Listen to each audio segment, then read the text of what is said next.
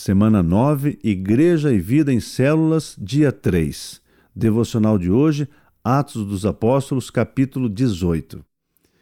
A missão da igreja.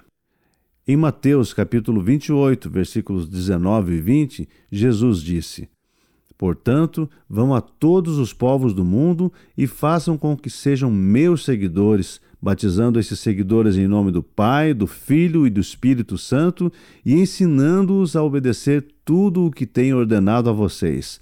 E lembrem-se disso: eu estou com vocês todos os dias até o fim dos tempos. Esta é a maior responsabilidade da Igreja de Jesus. Esta é nossa missão. Por isso, nossa igreja tem como propósito levar as pessoas a buscar um relacionamento íntimo com Deus, amar e servir ao próximo e fazer Jesus conhecido em todos os povos, no poder do Espírito Santo.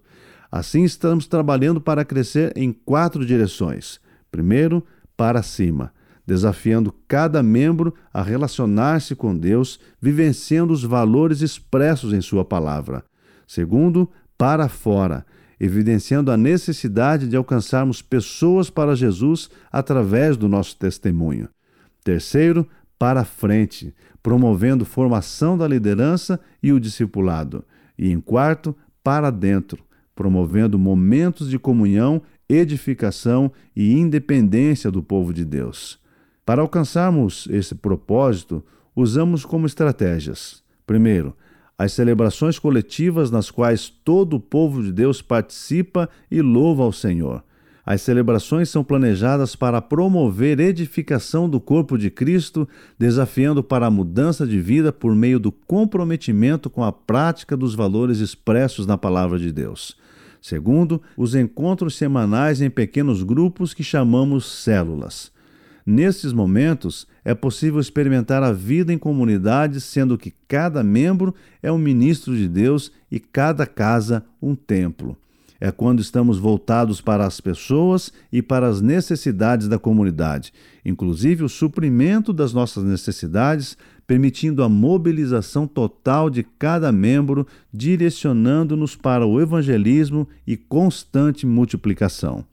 Terceiro, o trabalho em diferentes ministérios da igreja como forma de exercitar seus dons e talentos e ser útil na obra de Deus.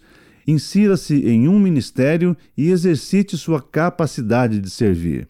E quarto, para servir com excelência nessas três áreas, é preciso que você procure aprofundar-se no conhecimento da vontade de Deus para a sua vida, praticando os ensinos expressos na Bíblia.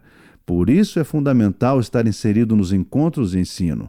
São momentos nos quais estudamos a palavra de Deus, buscando uma educação cristã relevante para o nosso tempo. Nesses momentos, estamos focados em assuntos, experiências e reflexões que fortaleçam o pensar sobre a fé e, consequentemente, nos direcionam para o viver segundo os padrões de Jesus.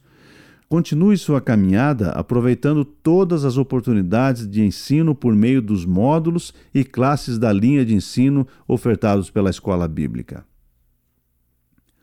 Aqui vão algumas perguntas. Você já participa de uma célula? Esses encontros têm feito diferença em sua vida? Por quê? Compartilhe suas ideias com seu discipulador. Segundo, você participa das celebrações na igreja? Como esses momentos têm ajudado você a buscar um relacionamento íntimo com Deus? Terceiro, você está inserido nas atividades do ministério? Como esta participação o ajuda a servir o Senhor por meio de seus dons e talentos? E quarto, se você respondeu não a alguma das perguntas anteriores, o que tem impedido seu envolvimento com a igreja? Converse sobre isso com seu discipulador. Terminando nosso dia 3, lembramos do versículo da semana. Pois bem, vocês são o corpo de Cristo e cada um é uma parte desse corpo. 1 Coríntios 12, 27.